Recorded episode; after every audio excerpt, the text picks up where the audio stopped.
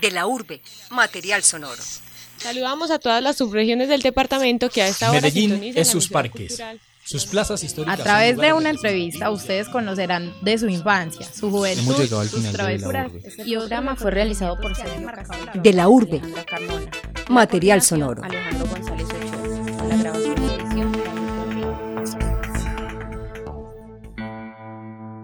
Hola, bienvenidos a La Urbe. Esta entrevista cuenta con la realización de Luisa Fernanda Orozco y Daniela Nao, quien les habla. El día de hoy nos encontramos con Paola Gaviria, mejor conocida como Power Paola. En su trayectoria como artista plástica y dibujante, la colombo ecuatoriana Power Paola ha publicado varios libros ilustrados y fanzines. Recientemente, su novela gráfica Virus Tropical fue adaptada al cine por el director colombiano Santiago Caicedo.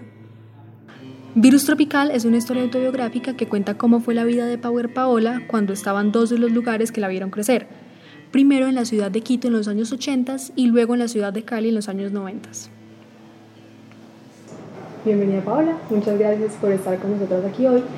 Y vamos a empezar hablando más o menos de cómo surge la idea de, de Virus Tropical. Sabíamos que habías empezado a trabajar con Santiago Caicedo en el cortometraje de él que se llamaba Uy Uy Uy. Y desde ese momento empieza a surgir la idea de que puedan trabajar juntos y adaptar tu novela gráfica al cine. ¿Cómo surge la idea? Eh, bueno, gracias por la invitación. Eh, empieza cuando se publica Virus Tropical completo en Argentina, porque en Colombia se publicó por partes. Y Santiago cuando la leyó me dijo, podríamos hacer un largo.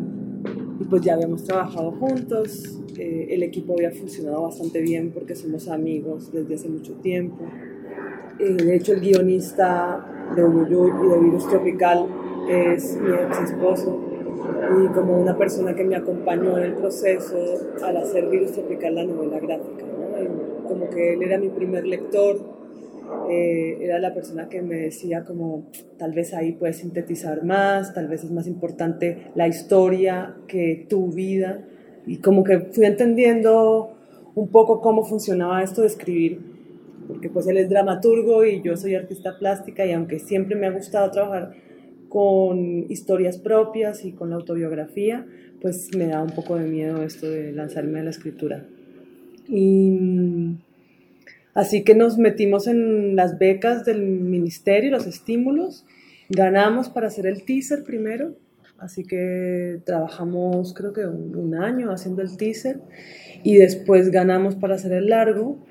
Así que fueron cinco años de, de, convivencia, de trabajo, de hacer casi que cinco mil dibujos.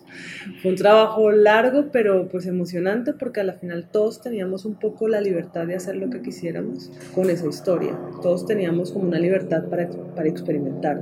Desde Adriana García Galán con la música, porque sabíamos que no podíamos pagar los derechos de autor de las canciones que salen en la playlist de la novela gráfica, así que ella tenía la libertad de empezar a hacer una banda sonora a partir como también de, de, de, la música de esa generación, que ella hace parte de la misma generación que yo, compartimos estéticas parecidas, también porque todos somos artistas plásticos, eh, y pues confiábamos también el, el uno en el otro y no estaba ninguno encima del otro controlando que eso se hiciera de tal manera, sino que había como una confianza absoluta en que el otro lo iba a hacer de la mejor manera. Y nos gustaría saber de dónde surge el nombre Virus Tropical. Pues Virus Tropical surge a partir de que mi madre se opera eh, para no tener más hijos, se liga las trompas y la barriga le empieza a crecer. Estaba en un país extranjero, va al médico y el médico le dice, no, es imposible que esté usted embarazada, eh, usted tiene un virus tropical. así que así empieza. Creo que me di cuenta del título, en el primer capítulo dije, este es el título. Sí, como ese tiene que ser el nombre. Sí, ese tiene que ser, como era muy claro. Sí. Y bueno, hablando de esta perspectiva autobiográfica, ¿Qué sentiste al ver tu vida en la gran pantalla con todo ese público? Pues muchas emociones encontradas y todavía está decantando todo lo que ha sucedido porque eh, ha sido muy diferente la recepción en Berlín, en Los Ángeles, en Buenos Aires y ahora acá en Colombia que es como la prueba de fuego porque acá el chiste, eh, las referencias son clarísimas, la gente las va, las va a entender de una, ¿no? No hay que, no hay que explicar nada. Y y por un lado es súper emocionante, primero un lograr un trabajo de cinco años en equipo, es como, sí, muy emocionante haber logrado algo así.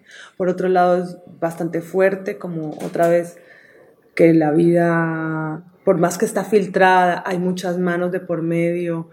Eh, Santiago trató de, de distanciarse un poco de mi vida privada y usar esos personajes como personajes de ficción, así que no quiso conocer a mi familia y a mí me parecía sano.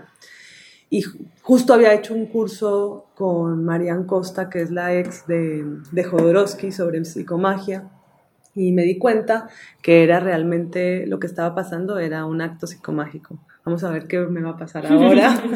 Espero que, que, algo se haya destrabado, eh, pero eh, fue muy emocionante. El hecho, por ejemplo, de hacer el casting de las voces y escuchar los diálogos, de todo, porque pusieron a todos los actores juntos a leer eh, los diálogos y, y, hacer la película primero actuada por ellos para poder copiar esas actuaciones en la animación era muy fuerte, era muy fuerte porque esos, esos, esos diálogos para mí son reales, esos diálogos no son, no vienen así de la nada, sino que tienen, y además con esos tonos de voz y todo eso, eh, hay momentos en que de verdad hay algo como que vibra físicamente, no, no, no, ni siquiera pasa por la mente, es algo físico que se siente muy intenso.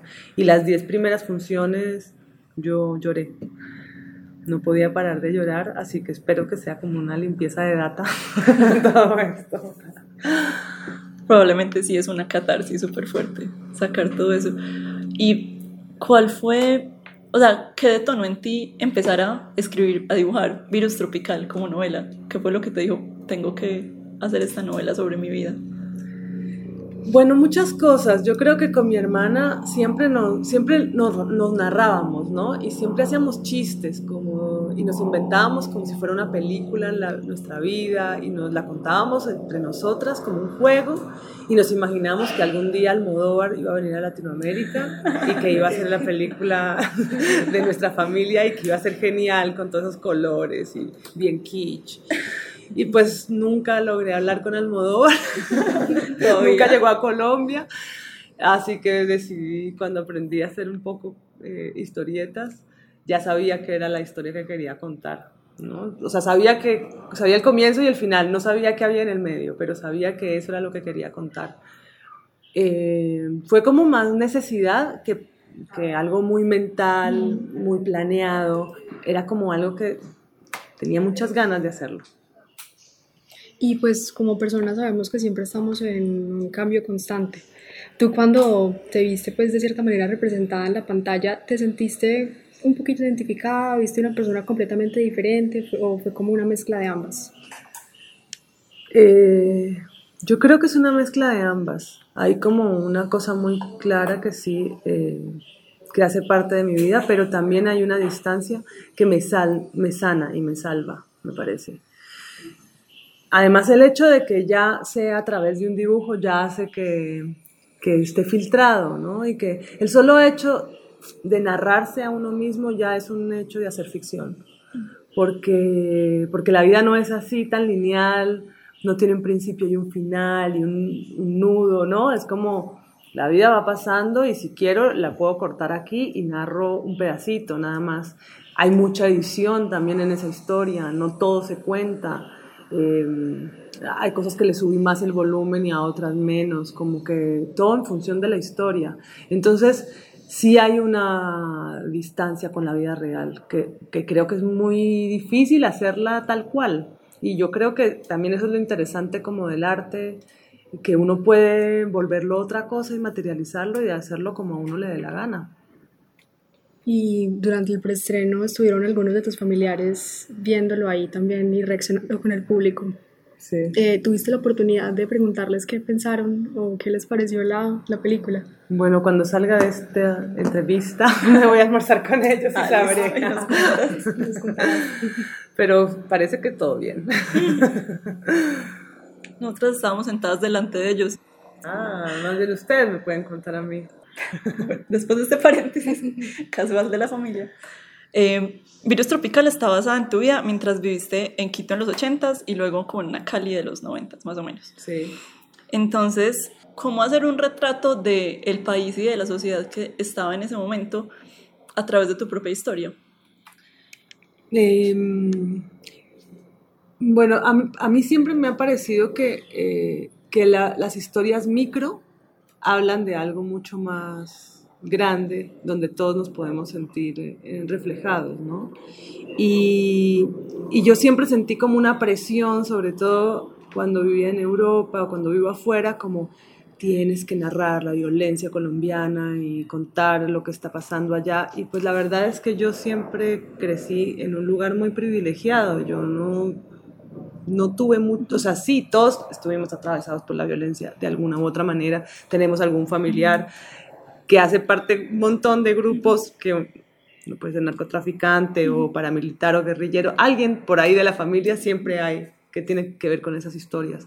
Pero yo siento que no, no las atravesé tan claramente, pero sí era como algo que, que me rodeaba, ¿no? Y que yo estaba en mi burbuja de adolescente, tratando de vivir, y mis padres no eran unas personas tampoco muy políticas. Entonces, yo lo que quería contar también en esa historia era eh, esa, esa manera también que tenemos los colombianos de sobrevivir, y es, no eh, tal vez no tomar partido, porque ya sabemos que todo está tan mezclado. No sé si es que es un adiestramiento para que tengamos miedo y no opinemos y no seamos muy políticos ni muy militantes ni tengamos opinión, pero eh, hemos sido atravesados por muchas cosas y, y, esa, y eso...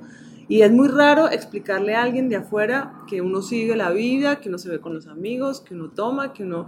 No, la gente dice, pero ¿cómo o sea, la gente allá, ¿por qué no se revela y no sale a las marchas? Y, y es muy difícil explicar que es otra idiosincrasia, es, son, no sé, si tiene que ver con tanto miedo y con tanta muerte, ¿no? Que uno dice, no puedo tomar partido, mejor de aquí no hablo.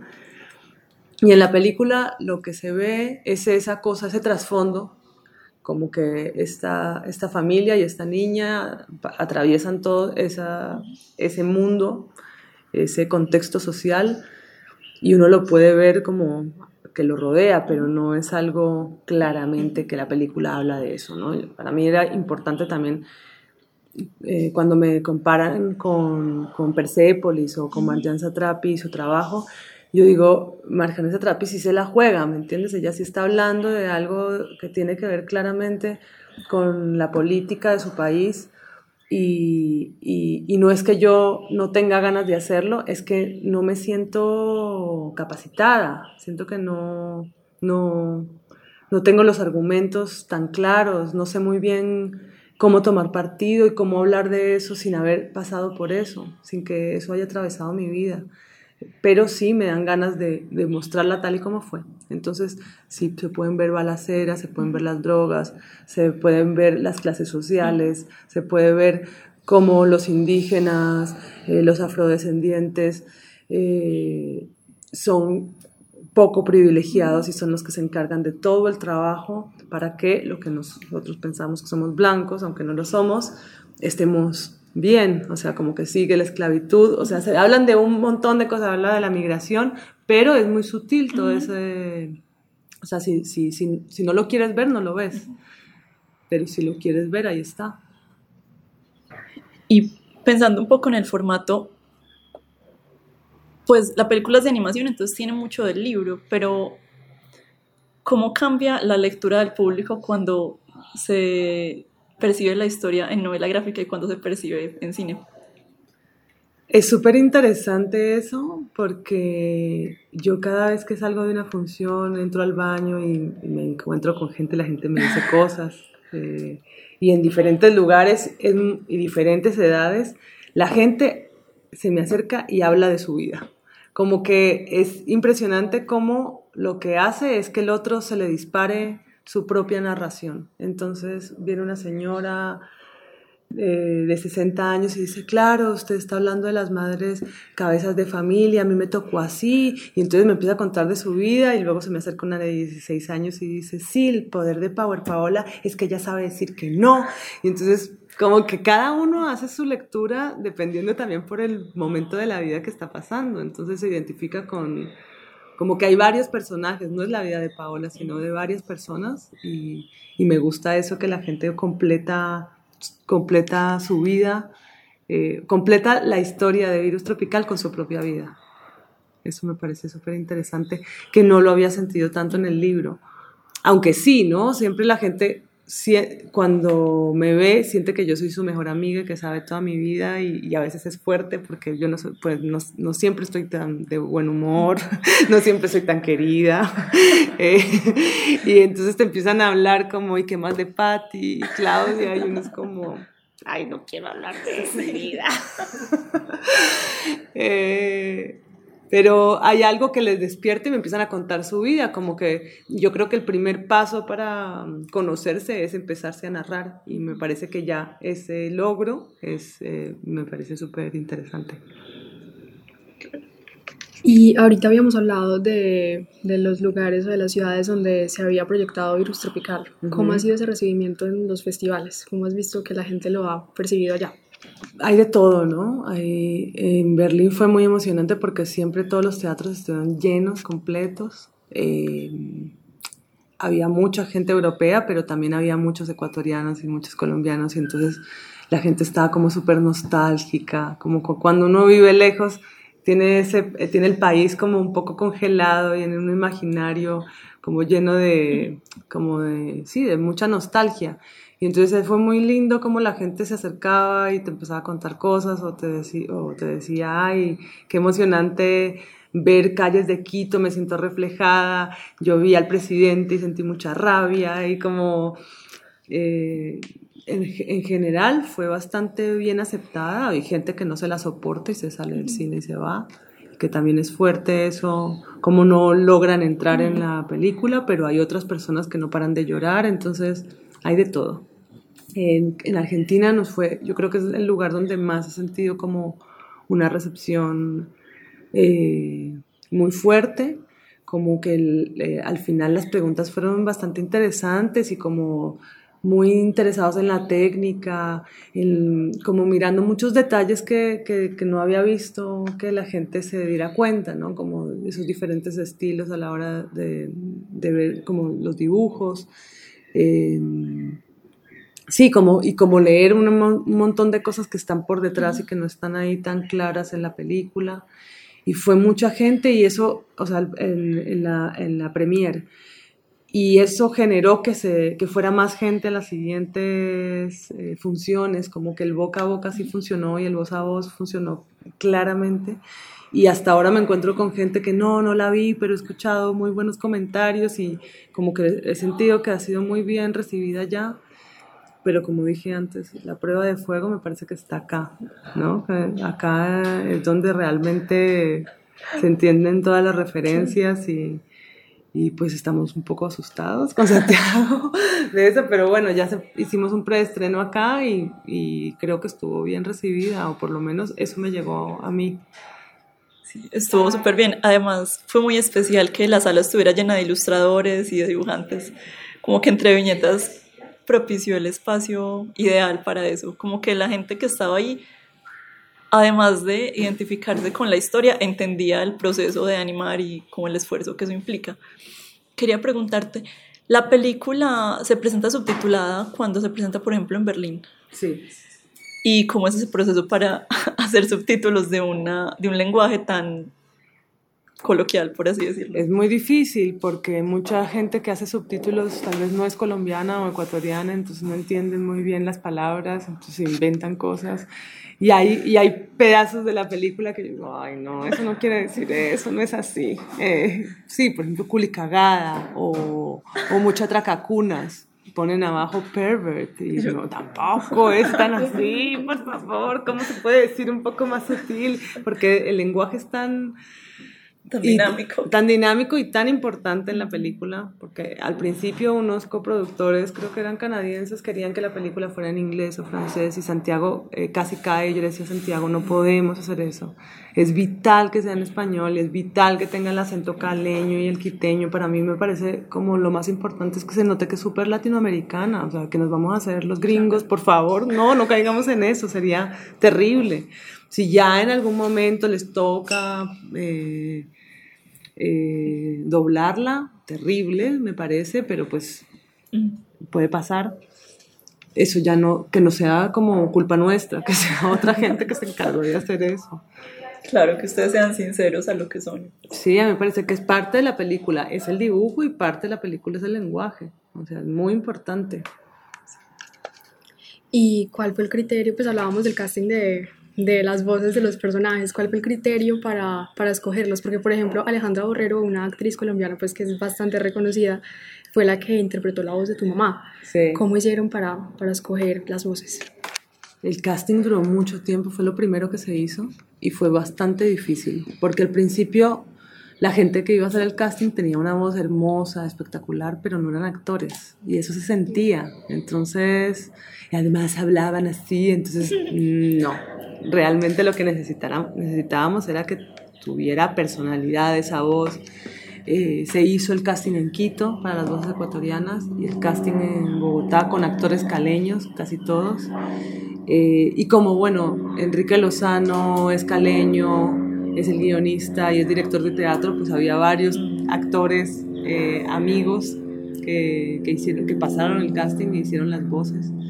Pero sí fue un proceso largo. Yo lastimosamente no estuve en ese proceso porque vivo en Argentina y, y casi que, o sea, venía dos veces al año a trabajar con ellos en el estudio, pero no estuve como de lleno como todos los demás, los animadores. Ya no te da, sientes que eres alguien que ya no está, te carcome lentamente la incomodidad.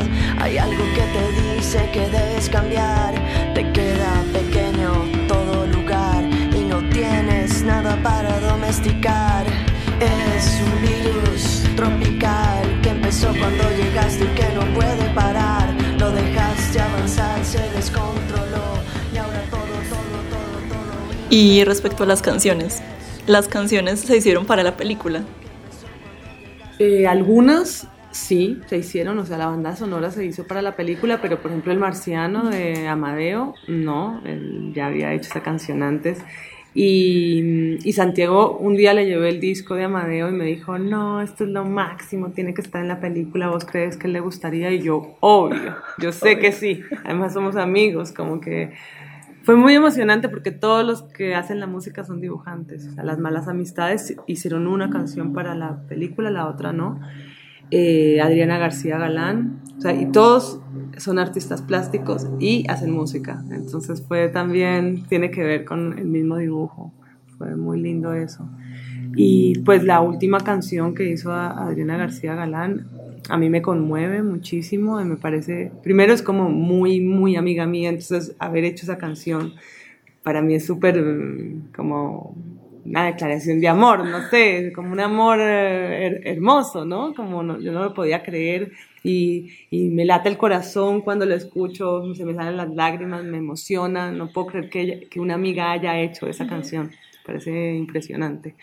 Eh, la música yo creo que es como uno de los de los hits de la película, porque me parece que le pega perfecto, sí. como que así como mi dibujo es medio chueco y low-fi, la música también tiene esa cosa que es lo que a mí me gusta sí. realmente, me parece que van muy cogidos de la mano. ¿Y cómo elegir, por ejemplo, el marciano que ya existía, en qué escena, pues qué escena iba a acompañar? Eso es como más con Santiago, o sea, Santiago quería poner otra canción de Amadeo que se llamaba Perro de la Calle, pero era muy cortita para esa secuencia, entonces a la final escogí el marciano y me parece que le pegaba bastante Caminando bien. por el campo, me encontré con un marciano y el marciano me decía, y el marciano me decía, ski presca presca preski, ski presca presca preski. fresca, fresca, fresqui, esqui, fresca, fresca, fresqui, esqui, fresca, fresca. Recuerden que esta entrevista es realizada por Daniela Nao y Luisa Fernanda Orozco quien les habla, con la artista plástica y dibujante Power Paola para De la Urbe. Conversaciones en De la Urbe.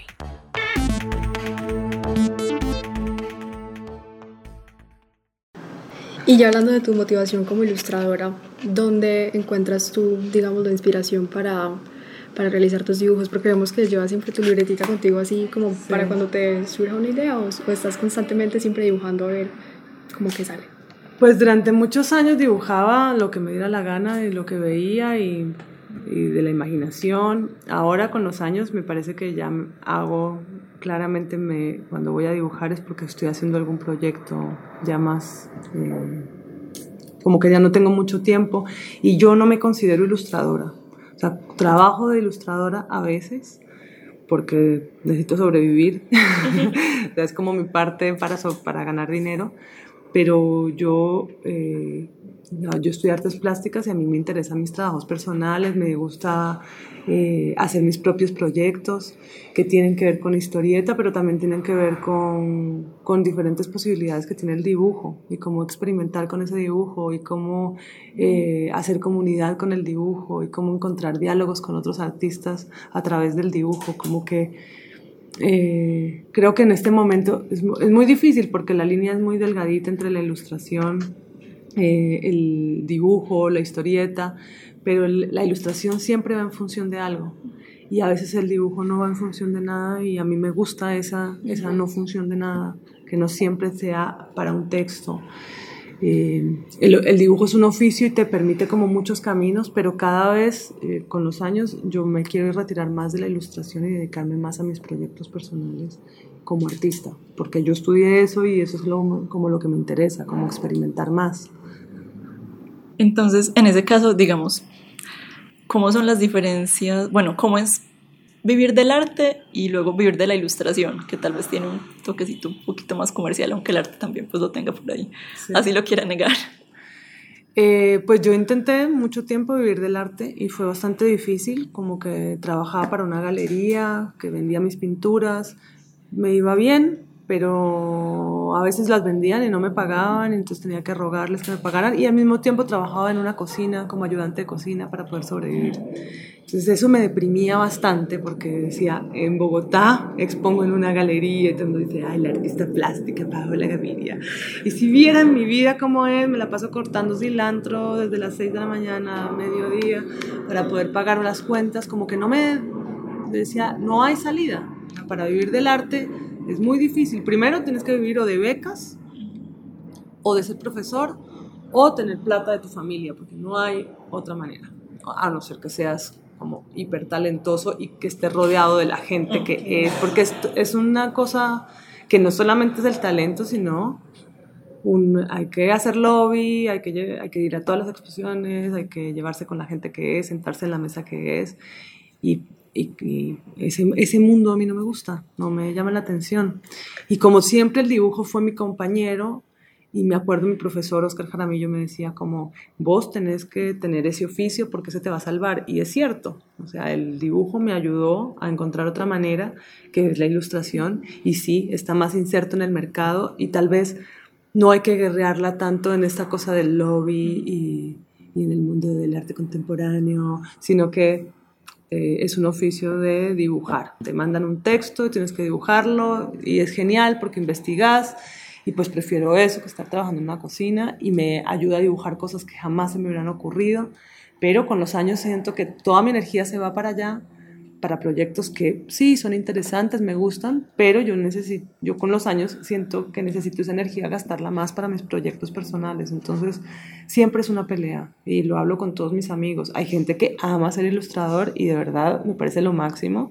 A mí no es que no me guste, hay cosas que me gustan, pero hay uno siente que todo el tiempo te están manipulando los dibujos, te los están cambiando, te piden que... Entonces se vuelve una cosa como muy inserta en el mercado que a mí me agobia, que a mí no me dan ganas.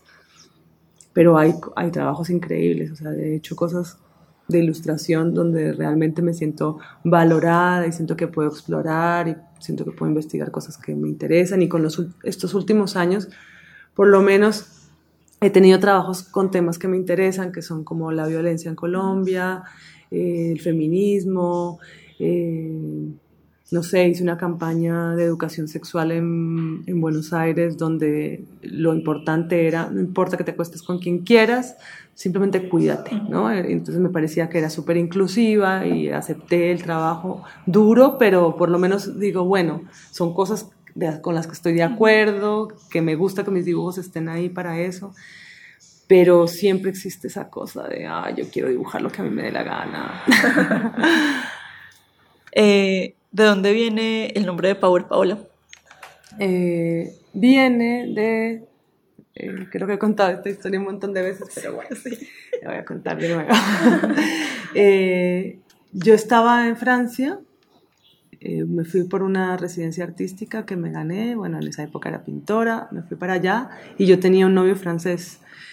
No me fui por él, sino por esa residencia. Y él me invitó a su fiesta de cumpleaños y en la fiesta de cumpleaños que quedaba en las afueras de París. Yo, yo llevaba una semana, no hablaba francés. Voy a su fiesta de cumpleaños y lo veo besándose con otra chica. Y, y, yo digo, ¿qué hago acá? Qué imbécil. Mejor me voy.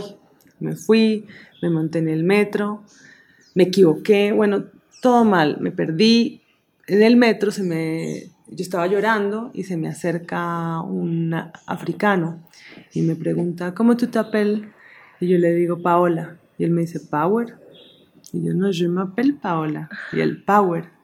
Entonces en el tiquete de metro le puse Paola. Y él me puso encima Power. Power. Y yo, esto es una señal. Voy a inventarme una Paola súper valiente, no voy a tener un novio, París va a ser para mí, me voy a dedicar a dibujar, este va a ser mi nombre. Me, fue como un bautizo y me inventé una, me, pare, me, pareció como yo llorando por un hombre, mejor no tener novio en París, así puedo salir con quien me dé la gana, como que se me abrió todo, el mundo. Al otro día me fui, me compré unos patines, entonces andaba en patines por París, y dibujaba todo el día, como que dije, qué genial. Y ese nombre, cuando abrí mi primer blog, lo puse como Power Paola, entonces era como mi nombre para hacer cómics era Power Paola y la artista plástica era Paola Gaviria. y ya hace unos años dije que va, voy a hacer Power Paola para todo y mi vida íntima es Paola y, y ya, y así me tengo como una separación. así fue. Es una buena historia, había que sí. incluirla acá. No, es súper chévere porque a partir de esas cosas que le pasan a uno como inesperadas, uno se encuentra como con las revelaciones de la vida. Yo creo que todo el tiempo hay un montón de señales. Sí. Todo el tiempo, en realidad todo el tiempo. A mí me encanta jugar con eso para mi trabajo, ¿no? Como eh, que lo que me... como mis necesidades de vida, usarlas para la obra y materializarlas y lograr cosas que tengo ganas que, de lograr en mi vida íntima, las logro a través del dibujo. Me gusta como eso sí hay que estar atento. Yo creo que están ahí, están ahí, van a, van a encontrar, van a encontrar el título, yo sé. Hay que leer entre líneas. Y hablabas que a través del dibujo habías encontrado pues como la manera de meterte un poquito en el tema del feminismo y todas esas cosas. ¿Tú cómo definirías la manera en que retratas ese concepto que es la mujer en tus dibujos? Yo creo que nunca fui muy consciente de, de, hacerlo así como, ay, soy feminista y por eso voy a dibujar el cuerpo de esta manera y las mujeres somos de esta manera, sino que yo dibujaba así y luego fue que me encontré, cuando me acuerdo como un crítico de, de cómic en Bogotá, un día me encontré con él y me dijo, a mí me impresiona tu manera de, de mostrar a las mujeres y el cuerpo de ellas y cómo te dibujas a ti misma. Y yo era, ¿cómo? o sea, como, ¿qué es lo diferente? Como que no me había dado cuenta que realmente había una posición política en esa manera de dibujar y en esa manera de narrar y, y, y de contar las historias. Como que a mí siempre me, me, como me cae un poco mal estas mujeres que siempre nos se muestran y que yo también me mostré en algún momento en mi adolescencia como mujeres sufridas, ¿no? Y como yo no tengo ganas de, de demostrarnos así. O sea, pienso que somos mucho más complejas y mucho más interesantes que, que siempre enmarcarlo en ese sufrimiento. Y es cierto, el sufrimiento de la mujer viene de miles y miles de años. O sea, es cierto que nos han domesticado, pero empecemos a verlo desde otro lugar. Y ahora tenemos un- unos poderes poquito a poco adquiridos gracias a un montón de mujeres que han peleado por ellos que, hay que agarrarlos y, y como empoderarse en serio. Una palabra un poco aburridora, pero eh, es la única manera como de, de creer que uno sí puede hacer lo que le dé la gana y, y no dejarse otra vez meter por esta idea de que las mujeres tenemos que ser de cierta manera. ¿Por, ¿por qué? Y menos ahora, como que al contrario, hay que hacer resistencia y, y hay que en- encontrar la manera que a uno le gusta, porque uno se está dando cuenta que hay muchas posibilidades de ser. Y qué delicia como ir encontrando la que a uno, con la que uno se siente cómodo. Claro, y tú has vivido en muchos países. ¿Cómo has visto, por ejemplo, ese rol de la mujer o esa percepción en los diferentes países? Pues ahora lo que está pasando, ahora que vivo en Argentina, lo que está pasando allá eh, en cuanto a, al feminismo me, me parece súper interesante porque yo creo que gracias a que muchas, muchos, muches nos unimos, eh, o sea, como esta cosa de la solidaridad, de unirnos, de conversar, de decir lo que pensamos, porque es algo que se está construyendo, no es un lugar estático, es un lugar que, yo- o sea, todos somos machistas. O sea, inevitablemente tenemos esa cultura muy metida por dentro y es como sacarse esa- esas ideas de encima. Es que uno sale con, con un montón, o sea, uno en la construcción de pareja termina haciendo un montón de cosas con las que realmente no está de acuerdo y están súper naturalizadas. Entonces está bueno poderlas conversar con más personas y darte cuenta, ah, esto es, esto es machismo y yo lo estoy ejerciendo y yo me digo a mí que soy feminista, o sea, ¿cómo? Entonces hay que irse sacando todo eso y solamente te das cuenta de esas cosas con el diálogo con los demás. Y yo lo que veo allá es eso, como una solidaridad impresionante, como las marchas de mujeres. Yo nunca he estado en unas marchas así, como realmente es una cosa enorme, muy poderosa, además de una marcha que va a un ritmo muy diferente al que uno siempre estaba acostumbrado de- en la que están muchos hombres, ¿no? Porque uno siente como una cosa re fuerte y el ritmo va, todo es como ¡ah! Y acá es como súper tranquilo y suave y uno dice, wow, realmente hay algo que está cambiando. eh, es muy emocionante. Pero me parece que, bueno, nos falta un montón. Allá, por ejemplo, estamos peleando para que el aborto se legalice. Es increíble que, que, que no sea legal. eh, que una mujer que quiere hacerlo, que quiere abortar, tiene que ir a un lugar clandestino y tiene que pagar un montón de dinero. O sea, que solamente las mujeres ricas lo pueden hacer. Si no, a las mujeres pobres les toca con una, en unos lugares tremendos y es muy posible que salgan muy mal de ahí. Entonces, por más que uno esté de acuerdo no esté de acuerdo, si uno quiere abortar o no quiere abortar, hay que pensar en las otras, ¿no? Y ese es el, el problema, que no estamos pensando en el otro, estamos pensando todo el tiempo en nosotros y en nuestro pequeño privilegio y nos queremos quedar ahí, que nadie nos los quite. Pero yo no sé si yo abortaría, por ejemplo, no sé, me da, no, no quiero pasar por algo así. No quiero pasar ni por el, embarazo, no quiero tener hijos, no quiero pasar por el aborto, no quiero pasar por eso y eh, me he cuidado toda mi vida para que eso no suceda. Pero sí, yo quiero tener esa opción, yo quiero tener la opción de que si no lo quiero tener, yo pueda abortar y yo pienso en las que lo necesitan realmente y, y me parece muy loco que todavía se esté peleando ese derecho. Total, es que, no sé, hay muchas personas que sienten que, que como ellos viven la vida, así la tienen que vivir los demás. Por ejemplo, las mujeres que, que no abortarían o, pues, no sé, quieren como imponerle eso a las demás. Y eso no es, o sea, eso es como el, el ese instinto de dogmatizar todo lo que tenemos al alrededor. Es, sí, muy mal. Y hablando pues como de, de tus viajes y, y, de la percepción que has tenido de la mujer en Argentina, ¿cómo encuentras tú ese rol acá en Colombia cada vez que vienes? Porque me imagino que cambia pues la, la percepción pues de libertad y todas estas cosas. Digamos entre los lugares y también a través del tiempo.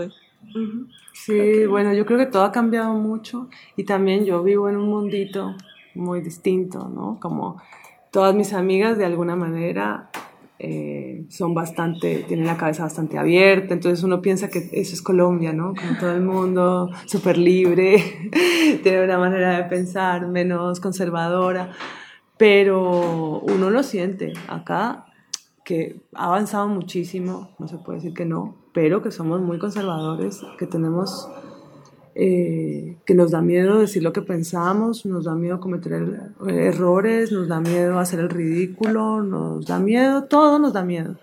Y, y eso se ve también, en, y sobre todo en las mujeres, ¿no? Como miedo de, decir lo que sienten, de, de, no decir de frente las cosas, eh, que somos todavía muy sumisas. Y yo me meto en el, en el, también en eso porque yo siento que claro, hago parte de esta cultura, no, me cuesta mucho trabajo sacármela de encima, como que yo siento que, que he peleado muchísimo para ser cada vez más libre, pero también me doy cuenta que tengo un montón de cosas que muy conservadoras, que me las quiero quitar, pero eh, son, es difícil esa construcción, ¿no? Como que uno fue un poco educado de cierta manera y, y rebelarse no es tan fácil para uno porque acá rebelarse está mal visto. Ser rebelde es, ay, no tan rebelde. si se te burlan, ay, no, pues tan rebelde, tan loca. o, entonces uno no, no, sabe cómo hacer para, ay, déjenme ser como lo, que me dé la gana, déjenme tranquila. Y pues Paola es una inspiración para todos, pues lectores y lectoras, especialmente que dicen, como así yo puedo hacer lo que quiera? Y todas esas niñas de 16 años, 20, los que, que te dicen, pues que admiran a Power Paola por todo lo que ha hecho. No sé, ahí está tu aporte a todo eso. Bueno, por lo menos que sirva para algo. Yo me, me gustaría poder ser más rebelde. y, que se, eh, y que les den más ganas de ser sí. más rebeldes. Espero lograrlo a los 50. Vamos. Claro que sí, cuando menos pensemos. Bueno, entonces el 17 de mayo estrenan en Colombia, ¿cierto? El 17 de mayo estamos en las salas de cine, Cine Colombia. Ojalá, espero que vaya mucha gente y que no dure un solo un fin de semana, como todas las películas colombianas. Vayan, por Va a durar favor. mucho, sí. eh, va a durar y este programa también pretende que la gente se dé cuenta que sí hay cine colombiano y que sí hay mucha gente haciendo cosas muy chéveres, solo que no las conocemos tanto. Entonces hay que... Sí, que, y que cada vez salen cosas nuevas y que no es sino estar pendientes y, e involucrarnos un poquito más con la cultura y con, con, lo que hacemos acá nacionalmente, que no solo es, no solo es Hollywood, la producción audiovisual. Y hablando un poco de eso, para cerrar, ¿por qué crees que a veces la gente no se da cuenta de lo que produce Colombia? Porque siempre estamos mirando para afuera y pensamos que afuera es mejor. La gente le encanta hablar en inglés y escribir en inglés, por ejemplo. No sé por qué. O sea, como nosotros tenemos una, una diversidad, unas imágenes, una cultura tan tremenda, tan increíble, que nos cuesta trabajo darnos cuenta de lo que tenemos. Todo el tiempo estamos copiando cómo dibujan afuera, el arte cómo es afuera, y en vez de apropiarnos de las cosas que están acá. Pero yo, yo eh, me incluyo, solamente me di cuenta de eso cuando me, cuando me fui de Colombia, como que esa distancia me hizo dar cuenta, wow, nosotros tenemos, pues hay muchas cosas de donde agarrarse y se, pueden hacer, se puede hacer de todo, por toda la diversidad que hay, es como muy, vivimos en un país muy rico en imágenes, en música, en culturas, en comida, en manera de pensar, como que no hay, no hay que mirar tanto afuera. O sea, está bueno para leer y aprender y cómo lo hacen los demás, pero ¿por qué no hacerlo con la materia prima y los recursos que tenemos acá? O sea, lo tienen que hacer otros. O sea, los que están haciendo documentales, que justamente esta semana he conocido varias personas que están haciendo documentales sobre los desmovilizados y yo no sé qué, todos son extranjeros. o sea, la gente de afuera está más interesada en lo que pasa acá que nosotros mismos. Y nosotros seguimos poniéndole, eh, eh, hablando en inglés y poniéndole eh, letras en inglés a todo. Terrible. Tenemos que aceptar lo que somos y aprovecharlo. Ese es el primer camino, aceptarlo. Primero conocernos y luego aceptar lo que somos. Sí, tenemos unas cosas horribles, tenemos unas cosas hermosas, como todo. La vida es así. Paola, muchas gracias por esta entrevista. No, ustedes, gracias.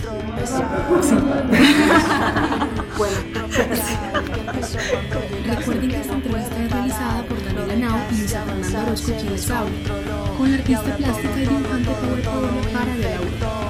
Es un virus tropical que empezó cuando llegaste y que no puede parar. De la urbe, material sonoro.